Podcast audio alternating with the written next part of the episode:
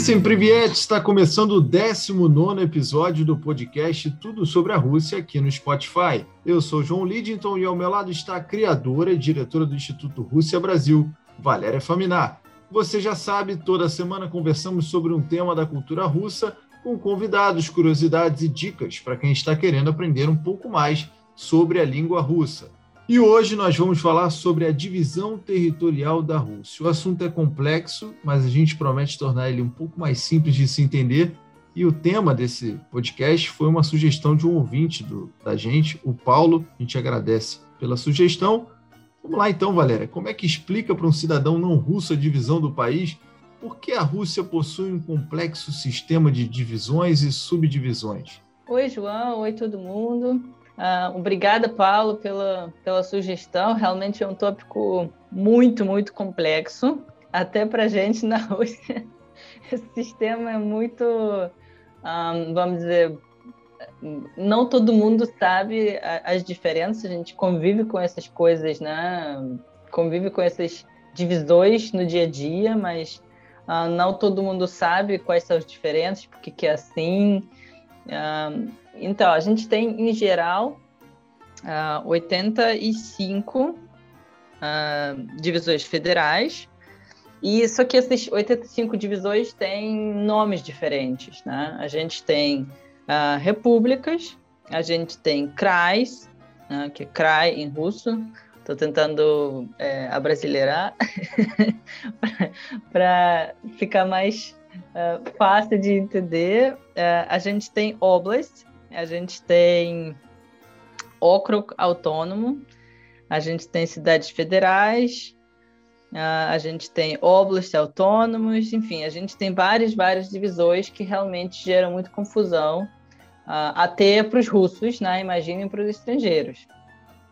É, é uma coisa que a, gente foi, que foi criando ao longo da história da Rússia, né? e eu espero que hoje, nesse podcast, as pessoas finalmente vão entender as diferenças, né? A gente vai contar ao longo do podcast e vão assim sentir, se sentir um pouco mais confortável, né? Porque aqui no Brasil é, é fácil, estado é estado, né? Tem uh, estados e pronto, né? Não tem tanta diferença uh, nos nomes, né? Nas divisões, mas na Rússia essa, essa coisa é bem mais complexa. Mas espero que ao longo desse podcast as pessoas vão entender uh, essas diferenças que nós temos.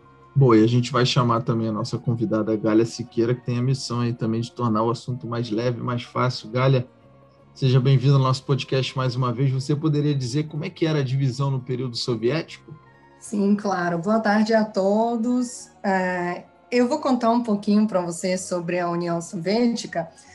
É, União Soviética em números. Eu vou tentar explicar para vocês como aconteceu, qual era a divisão durante 69 anos que era esse sistema, né, essa organização uh, na Rússia e outras repúblicas. É, eu vou só brevemente é, contar para vocês como aconteceu e depois vou contar para vocês para vocês imaginarem o que é União Soviética, que é uma estrutura era uma estrutura muito grande Uh, o que aconteceu em tudo começou em 1917, quando aconteceu a Revolução Russa. Antes era o Império e aí chegaram os bolcheviques, que uh, liderados por Lenin, e eles derrubaram uh, o Império em 1917. Era a Revolução Russa que a gente chamava de Октябрьская Revolução, que é uma revolução de outubro. Depois disso, durou alguns anos a Guerra Civil, que terminou em 1922, e nesse ano, 1922, eh, se juntaram quatro repúblicas, inicialmente, eh, que é a República Federativa da Rússia, a República Social Soviética da Ucrânia, Bielorrússia, e também tinham algumas repúblicas eh, que se juntaram, que se chamaram de Transcaucásia.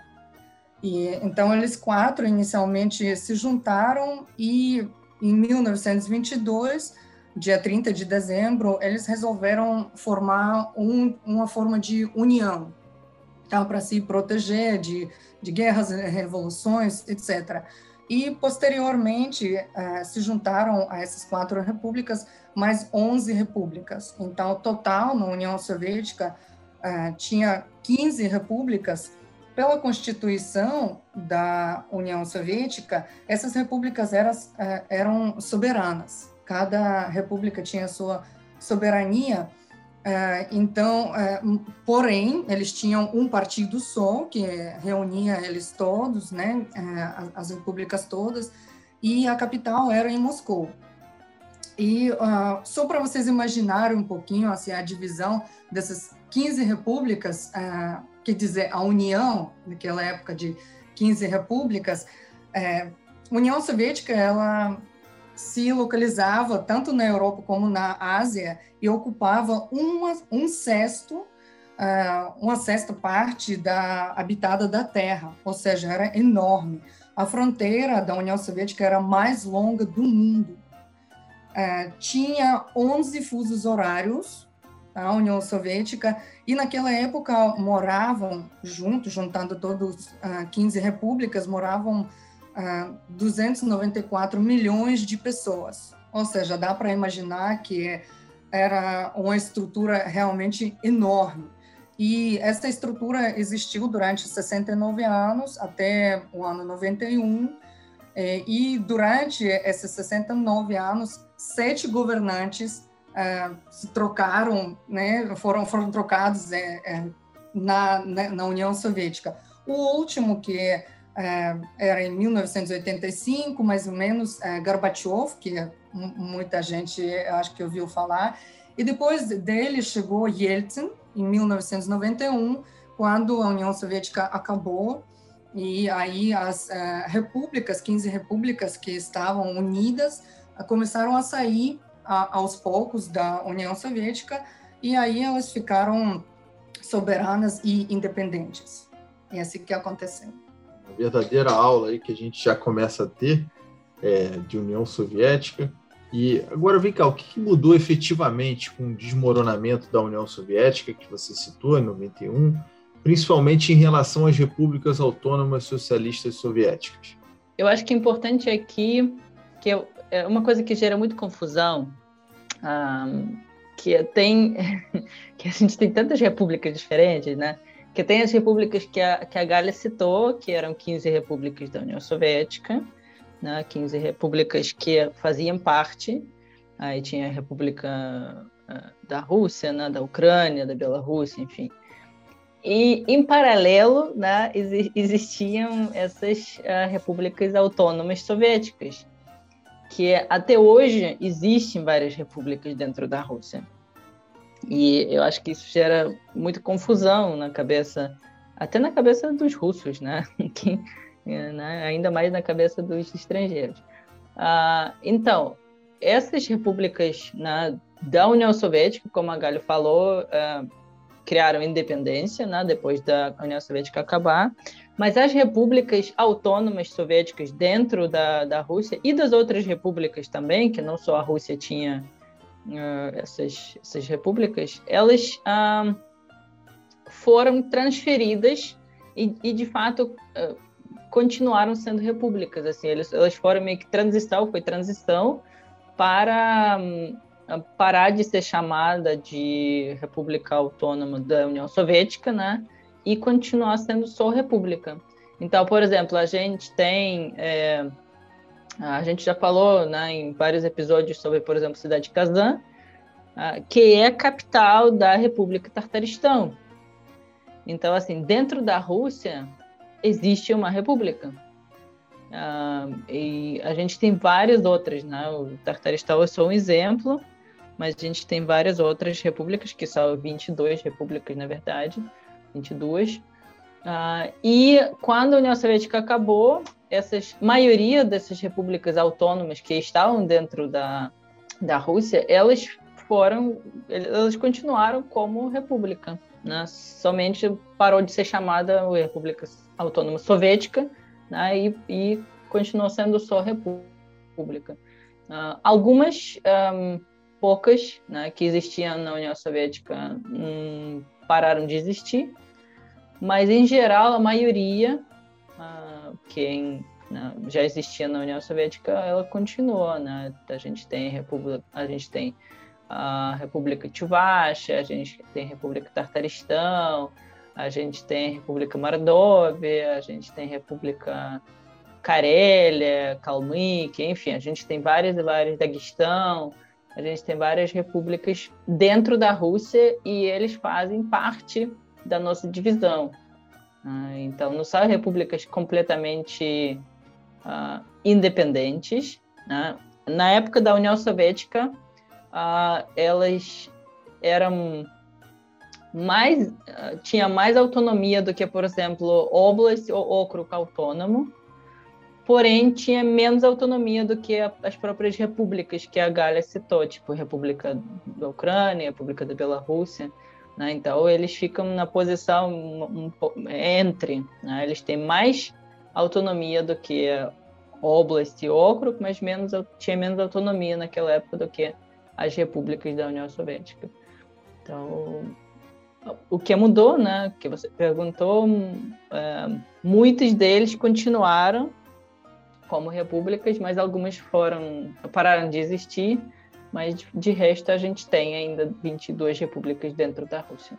E essa atual divisão, me corrija se eu estiver errado, tá? A atual divisão administrativa e territorial da Rússia se estabilizou em 1993 com a aprovação da nova Constituição e formalmente, perante a Constituição, as unidades federativas, é, territórios, repúblicas e distritos federais têm direitos iguais. Mas na realidade, essas divisões se diferenciam muito ou não? Ah, o que acontece agora na Rússia, né? Para ah, para providenciar o poder executivo, eh, a Rússia toda foi dividida em oito distritos federais, ou seja, esses são maiores, vamos dizer, pedaços, partes né, da Rússia, são oito no total, para exatamente poder governar melhor. Tá? Mas, como a Valéria mencionou, tem várias e várias divisões. Então, o, o que aconteceu eram sujeitos né, de federação foram divididos inicialmente é, pelo aspecto territorial e também pelo aspecto nacional.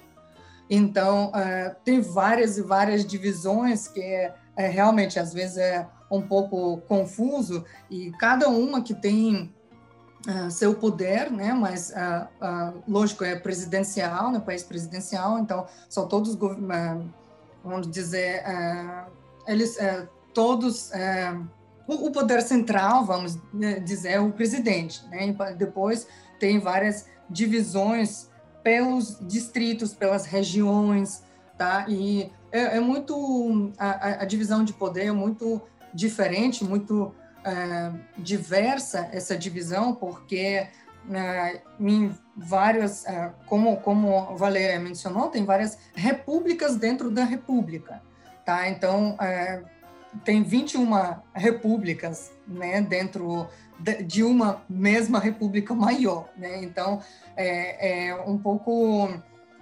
uh, mais complexa a divisão de poder na Rússia do que, por exemplo, uh, no Brasil, tá? Mas existem também, hoje em dia, uh, os uh, principais né, uh, do poder, os, os governantes, vamos dizer, são governadores, tá? É, eles existem nas regiões, são 49 regiões da Rússia, existem também governadores. Também tem prefeitos e é um sistema muito complexo da divisão política e de poder na Rússia. É, realmente, a gente tem uma divisão, divisão muito complexa. Uh, como eu já falei, assim, é, as repúblicas, né, como a gente tem ainda repúblicas dentro da Rússia, não, não é à toa que elas se chamam repúblicas, né, porque elas têm uma, vamos dizer, autonomia um pouco mais, uh, um pouco a mais do que a autonomia do que, por exemplo, uh, Oblast. Né? Oblast é como se fosse estado de vocês, né? é, e república tem mais autonomia. Como que eles têm mais autonomia? Né? Em que que isso, uh, que que tem? Né? Por que que tem essa autonomia? Porque na verdade repúblicas foram criadas por causa da uh, dos povos, né, das etnias que a gente tem na Rússia, que são minoria, porém eles são respeitados, né, como já mencionei, por exemplo, a República Tartaristão, uh, tem, tem povo tártaro, então, uh, por causa disso que essa república foi criada e as outras também, né, por causa desses povos que tem dentro da Rússia, que a gente tem mais de 150 etnias diferentes, né? Então, por isso a gente tem tantas repúblicas dentro da Rússia. Ah, e, por exemplo, a república ela tem mais autonomia.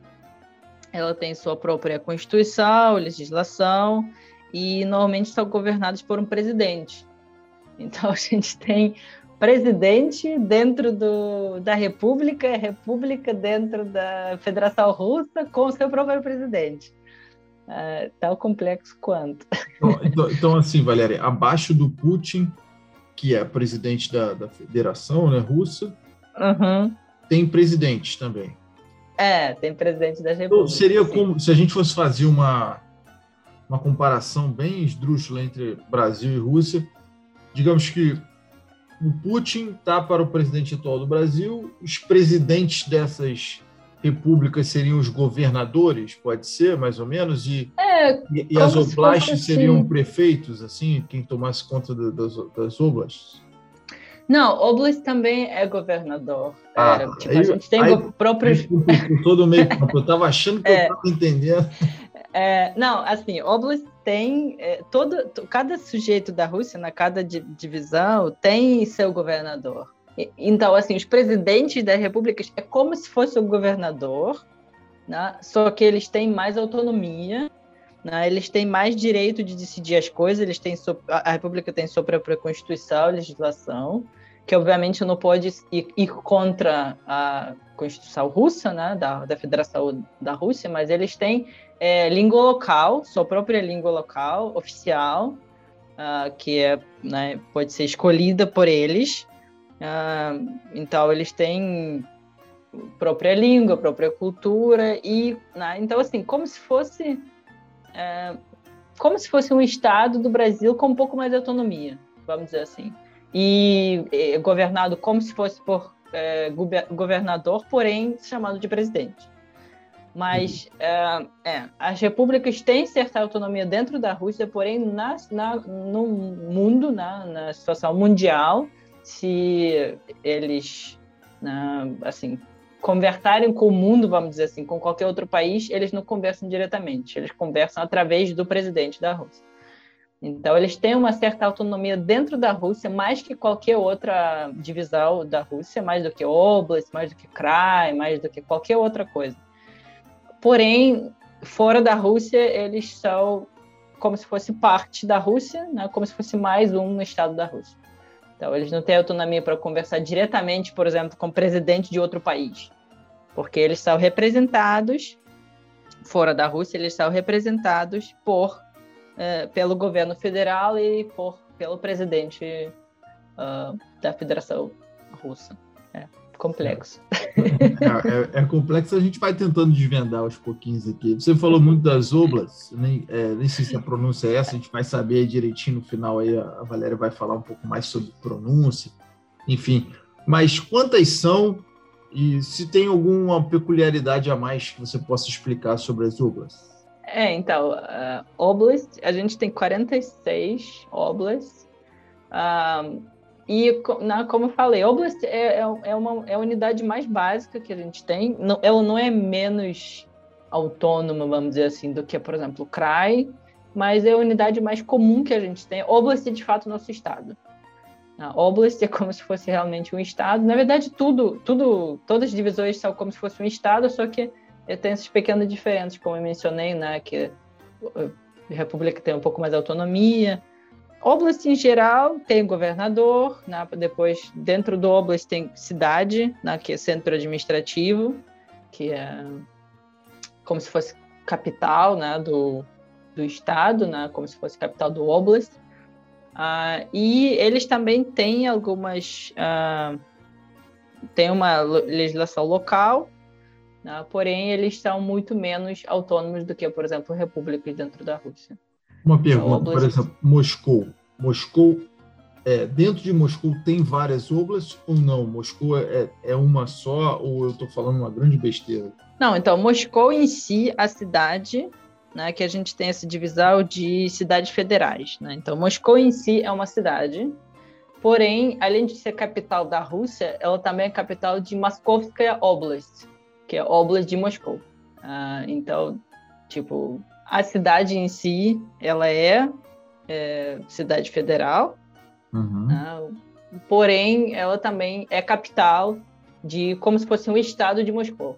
Como se né, fosse como o, Rio, o Rio de Janeiro, quando foi a capital do Brasil, ela era a capital do nosso país e também era a capital do estado do Rio de Janeiro. É, exatamente, exatamente. A, a Moscou faz a mesma coisa, é a capital, né, a cidade federal da, da Rússia inteira, uhum. e também capital da, da Oblast, Moskovskaya Oblast, que é a Oblast de Moscou, então também faz parte né, de divisão, né, da nossa divisão. Então, a maioria das cidades grandes ficam dentro do Oblast, que a Oblast é a maioria né, do, das, das, divisões que a gente tem pelo número, uh, mas é como se fosse Estado. Né? É só nome diferente. Só nome diferente, mas é como se fosse Estado, como se fosse, por exemplo, Estado de São Paulo, como São Paulo, Estado de, do Rio de Janeiro Isso. com Rio de Janeiro. E a maioria das obras tem nome justamente pela cidade principal, é igual aqui. Só que a gente, a gente cria o nome um pouquinho do, em russo, né? A gente cria o nome do jeito um pouco diferente. Vocês falam é, estado do Rio de Janeiro, só que a gente não tem D na Rússia. Né? A gente não tem essa, essa algo de algo. Né? A gente não fala é, suco de laranja, por exemplo. A gente pega a palavra laranja e cria um adjetivo. Por isso que é Oblast normalmente tem Moskovskaya Oblast, que é tipo Oblast de Moscou, porém Moscou virou aditivo, tipo Moscovita, Oblast Moscovita, como se fosse assim. E a maioria dos oblasts tem nome pela capital, é, pela sua, sua capital. Aí fica, fica assim. Mas é, é, é tipo Estado, é bem parecido com o Estado. Viu, não está ficando tão difícil. A gente está começando a clarear um pouco mais a, a, a situação. Mas vamos lá, tentar quebrar outra dúvida aqui em relação às obras é, autônomas para, nem sei se eu vou pronunciar corretamente, OCRUGs autônomas. Estou falando certo, professora Galha? Falou certo. Só joga a tônica no primeiro, OCRUG. Olha aí. E, e qual a diferença delas é, além da nomenclatura? Tem uma diferença ou não? Olha, de uh, autônomos que você está falando, é, enquanto eu saiba, no, na Rússia tem são uh, quatro distritos autônomos, tá? E tem o interessante uh, lá na Rússia uma oblast, né, autônoma uh, judaica, Еврейская автономная область. a diferença, assim, que os distritos autônomos, eh, eles são divididos, né, são quatro no total, são pelo princípio nacional, tá? É, de acordo com a Constituição, quando acontecem as eleições, as eleições acontecem logo para, é, vamos dizer, para, os governantes, né, dos de oblast, de krai, é, então são eleitos os governadores, tá? E assim que acontece, né, de de autônomos, esse de distritos e de uh. Só que uh, é um pouco mais complexo do que isso, se mergulhar com cabeça nessas divisões e uh, na definição de todos os uh, cargos e eleições desses cargos, meu Deus, é muito complexo. Valéria, você tem como simplificar isso um pouquinho, essa de, a, a questão de okrug e oblast. É, realmente. Hoje a gente tem um tópico que é, que, é, difícil até para a gente na Rússia. Né? A gente está tentando facilitar para vocês, mas até na Rússia, se você perguntar um russo comum, muitos russos não vão saber responder. É, é engraçado isso. É, mas o, o, o que a Galha falou, como a Galha falou, é que a gente tem quatro óculos autônomos. Na verdade, a gente só tem um óculos autônomo, né, como a Galha mencionou, que é judaica. uh, que é, é, engraçado que, na verdade, de judeu do lado não tem quase nada. eles são minoria, eles são minoria lá, é só um nome né, em si, que foi criado para, né, oblast foi criada para a população judaica na Rússia, né, para eles tivessem o seu próprio território, ainda na época da União Soviética, porém hoje em dia tem poucos judaicos, tá? bem poucos mesmo. E essas. Um, então, a Oblast a gente só tem uma, essa Oblast é autônoma, é só uma mesmo, que ela é autônoma porque ela foi criada para o povo judaico, né? Então, assim, é como se fosse a, é uma coisa diferente, né? É justamente porque uh, tudo que é autônomo era criado para dar autonomia aos povos indígenas uh, da certa área da Rússia. E o povo judaico também criou, né, criaram um oblast autônomo para eles, para eles poderem uh, estar lá, né, se sentirem mais confortáveis, vamos dizer assim. Uh, Okrux autônomos, uh, como já falei, né, também foram criados para dar autonomia aos povos, nesse caso os povos indígenas. A gente tem alguns povos indígenas dentro da Rússia também, que também são super minoria, né? porém até hoje existe, tem suas línguas, a gente até falou uh, no, no, podcast, podcast anterior, no episódio anterior, sobre né, um Nenets, que é um povo indígena, enfim, e aí existem essas, uh, esses okrugos autônomos justamente para uh, ah, dar autonomia para esses povos e eles Uh, eles fazem parte da divisão federal, mas às vezes eles podem estar subordinados ao Oblast ou CRAI. Então, eles têm sua autonomia, porém, uh, foi mais criado para mostrar que ah, vocês têm autonomia. Mas, na verdade, a autonomia eles têm bem pouco. Né? Não, não tem uma grande diferença. Por exemplo, não tem tanta autonomia quanto a república. É só mais uma divisão uh, ah, para mostrar que os povos indígenas têm autonomia. Mas autonomia, de fato, uh, autonomia diferente do que qualquer outro lugar, do que qualquer outra divisão, do que qualquer outra unidade, não tem. Mas ficou assim, com o nome de uh, Okrug Autônomo. Uh, mas, como já falei, eles podem ser. Uh, eles podem ser. Uh, subordinados, às vezes, a Oblast ou. Então, de autonomia, basicamente só tem o um nome.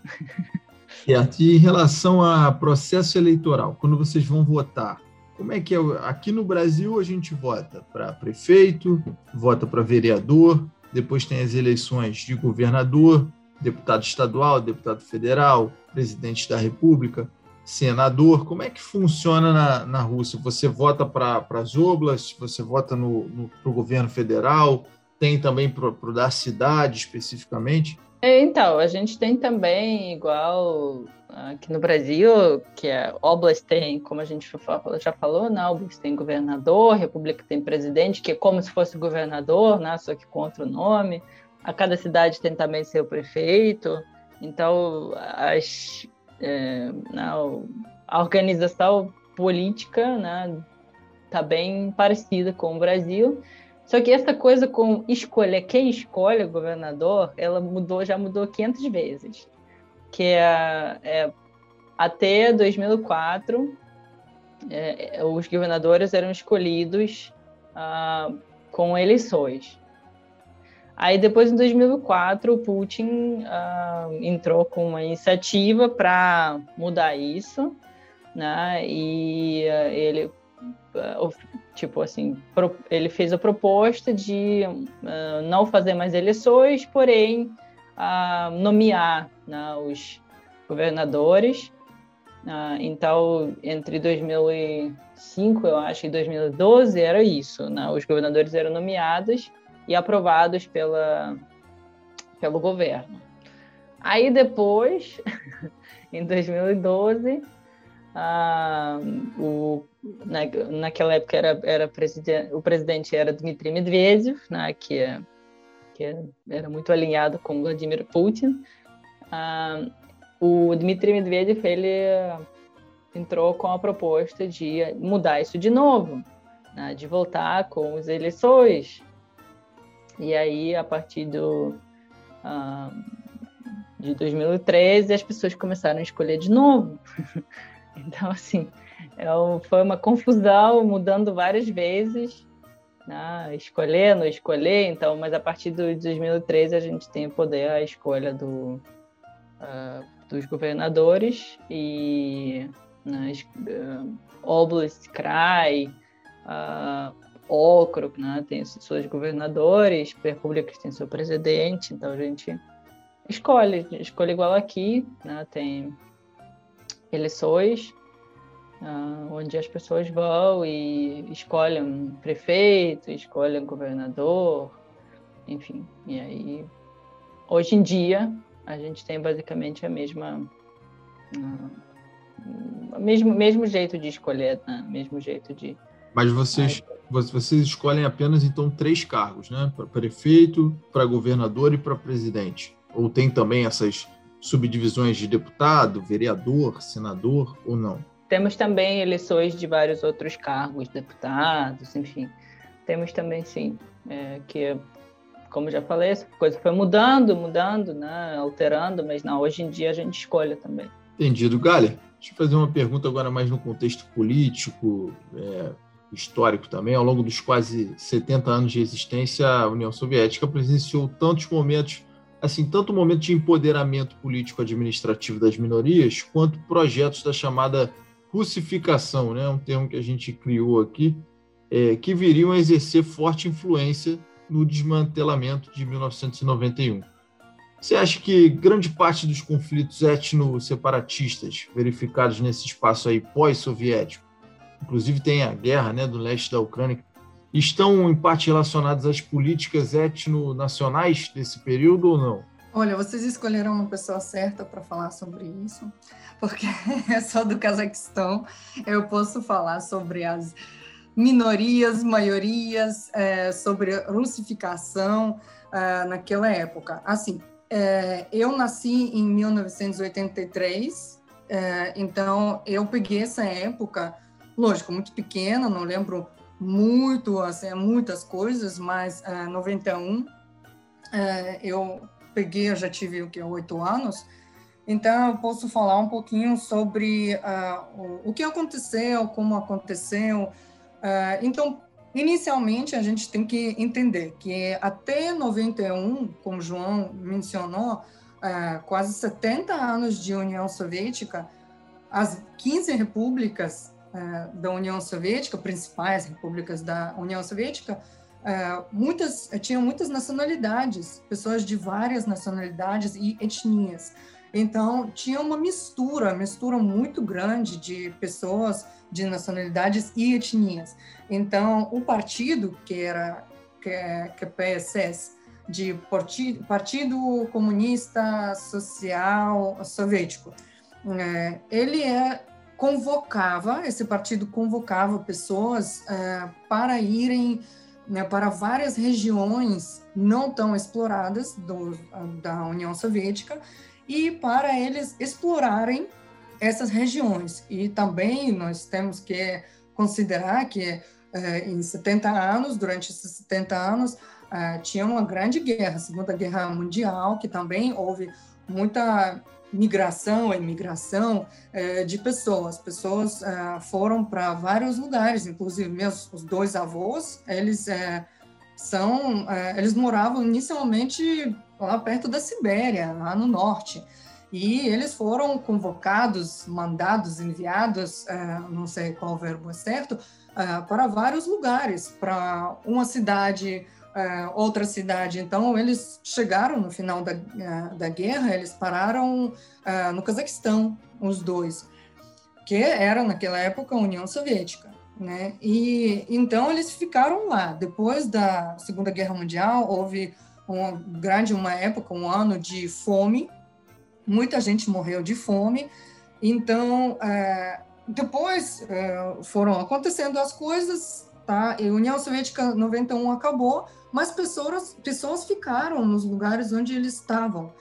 É, então, quando acabou, fronteiras foram divididas, repúblicas uh, ganharam sua independência, e o que começou uh, acontecendo, né? Começou a grande mudança de pessoas. Então, quando uh, aconteceu, quando caiu a União Soviética, aproximadamente 28 milhões de russos, tá? de pessoas russas que eram da Rússia, a gente chama Rassiani, é, é, eles ficaram um, fora das fronteiras iniciais é, da sua pátria. Então, é, depois também tem um dado interessante que aproximadamente 40 milhões de pessoas de outras etnias e nacionalidades ficaram fora das fronteiras iniciais da sua pátria, ou seja, onde eles nasceram e cresceram, tá? Durante a União Soviética, quando o partido chamava, que chama, é, era chamado assim, partido chamava, convocava, pessoas iam construir ferrovias, pessoas é, iam, para as terras virgens, né, para explorar essas terras. Então, houve uma grande mistura. E quando acabou, aí pessoas pensaram, olha, ou a gente fica nesse lugar, como os meus dois avós, eles ficaram no Cazaquistão, eles não voltaram para a Rússia, tá? Ou é, a gente vai voltar. Então, o que aconteceu? É, uma grande parte de alemães que moravam na União Soviética, eles voltaram. A maioria voltou para a Alemanha. É, grande parte de russos é, voltaram para hum, a Rússia.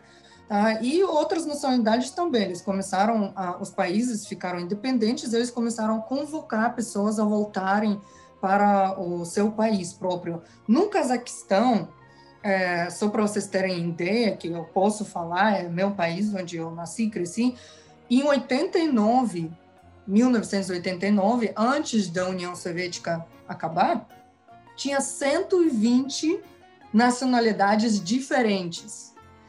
E sendo que dessas 120 nacionalidades diferentes, 40% da população era apenas 40% de população eram cazaques, que são dessa terra, né, do Cazaquistão, são nacionalidade cazaque.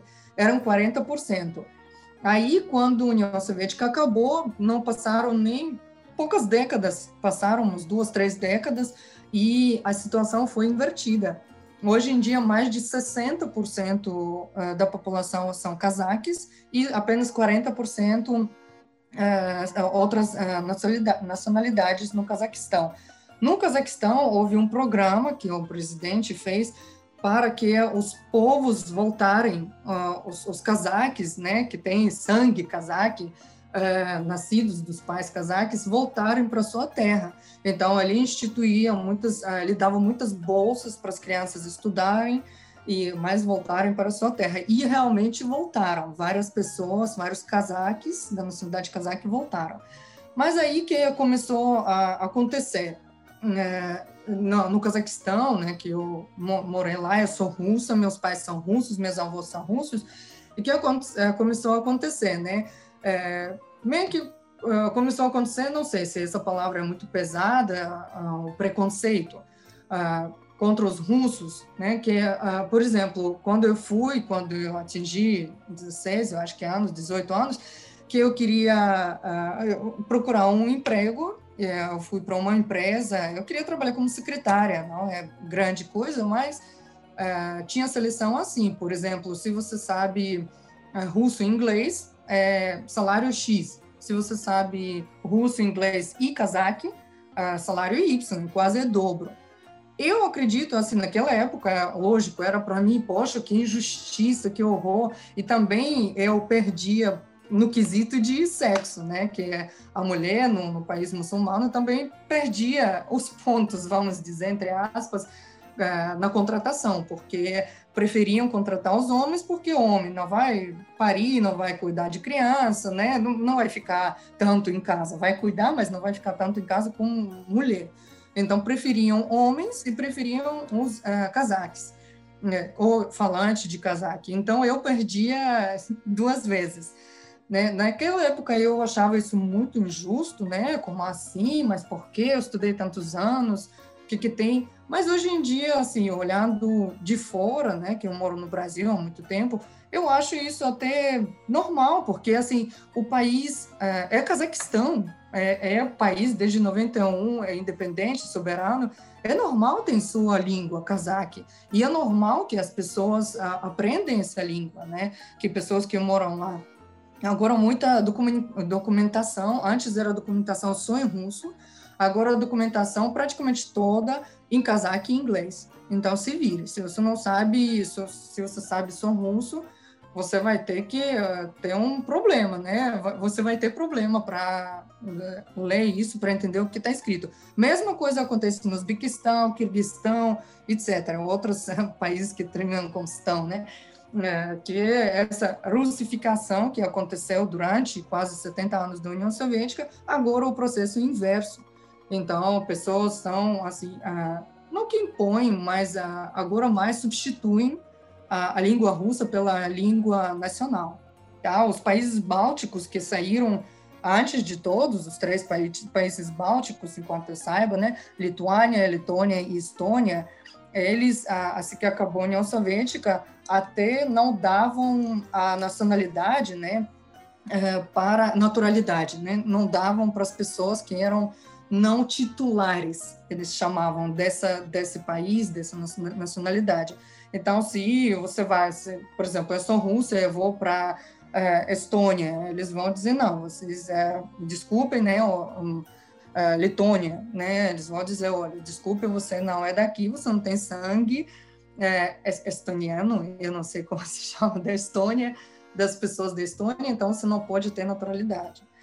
Então, é isso que acontecia. Frequentemente a gente podia ouvir, por exemplo, no táxi, quando pegava táxi, no meu país, que se dirigia um casaco, ele podia dizer, tipo, olha, se eu reclamava alguma coisa, dizia que ele não gostava, ele falava, olha, você é russa, vai para sua Rússia. A minha Rússia, eu nasci no Cazaquistão, cresci no Cazaquistão, aqui é a minha pátria, né? Mas assim, sabe, é sempre como você trata isso. Tem muitas coisas positivas nisso, desculpem por eu me prorrogar tanto, uh, a última coisa, né, que não, não gosto de coisas negativas, gosto de coisas positivas, o, o, positivo que a gente viveu, né, cresceu, viveu entre várias nacionalidades.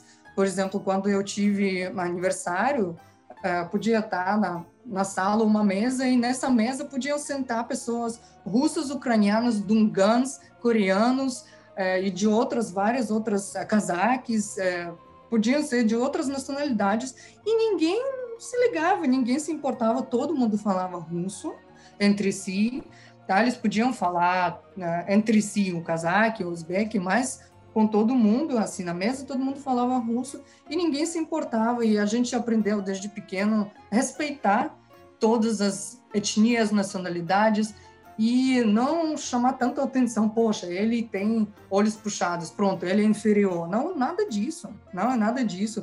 Nunca tinha isso entre, assim, na minha família, na rua, nunca vi isso. É, então, a gente aprende, aprende na experiência de é, respeitar pessoas, respeitar diferenças. Isso é muito legal, acho. Obrigada, desculpem. Nada, que isso, um depoimento riquíssimo.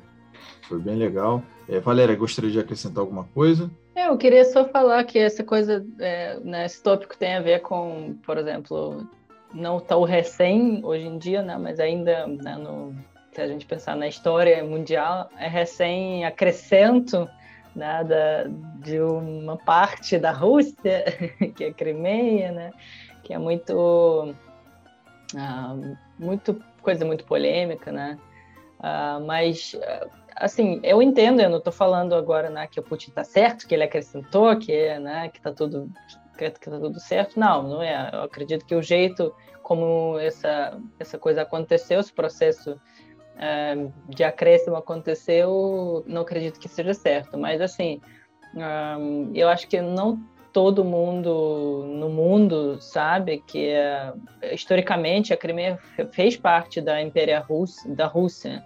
Então, assim, muitas pessoas é, que moram lá hoje em dia são russos. Uh, então, assim, é muito difícil que, que quando começou essa guerra na Ucrânia, né, começou essa, essa, essa coisa de ah, vamos fechar a Ucrânia para os russos, que hoje em dia, por exemplo, a gente não tem um voo direto da Rússia para a Ucrânia. A gente tem que parar em alguma outra, uma outra cidade, um outro país, para poder depois ir para a Ucrânia.